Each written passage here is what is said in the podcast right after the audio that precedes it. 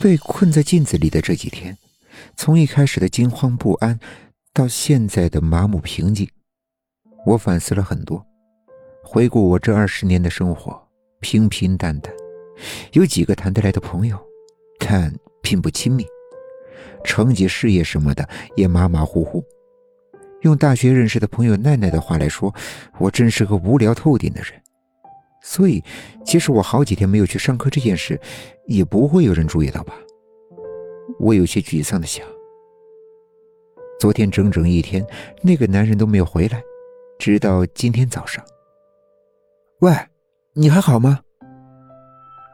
我有些担心的望着眼前这个神色不太正常的男人。他有些烦躁的扯了扯领带，一脸的不耐烦。我继续自顾自的说：“你昨天一天都干什么去了呀？虽然不知道你的名字，可是这样真的让人很担心啊。我觉得你看起来不大对劲。”他突然抬眼，恶狠狠的盯了我一眼，我能感觉到他目光的焦点是我。紧接着，他做了一个。让我恐慌不已的动作，男人猛地一拳重击在了玻璃上。闭嘴！他一脸嫌弃的说：“我简直无法直视那张一模一样的脸上出现的嘲讽的表情。”但更令我震惊的是，他竟然听得见我在说话。原本光滑的玻璃镜面逐渐延伸出蛛网一般的裂痕。等我反应过来的时候，我已经站在洗手间的地板上。我欣喜的看了看毫发无损的自己，庆幸自己没有像那面悲剧的镜子一样厉害。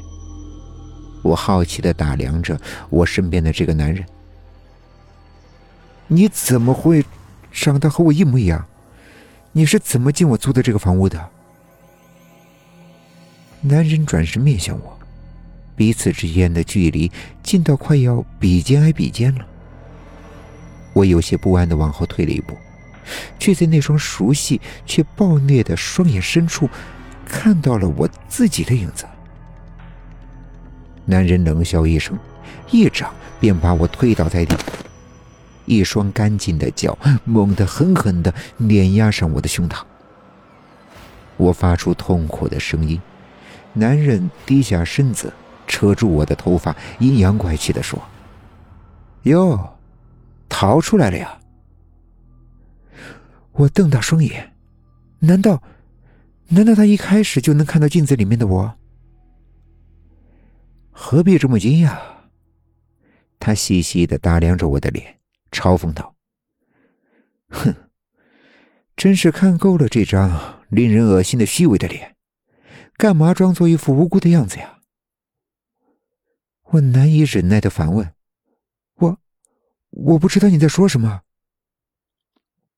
男人笑了，掐住我的脖子说：“哼，还要继续伪装吗？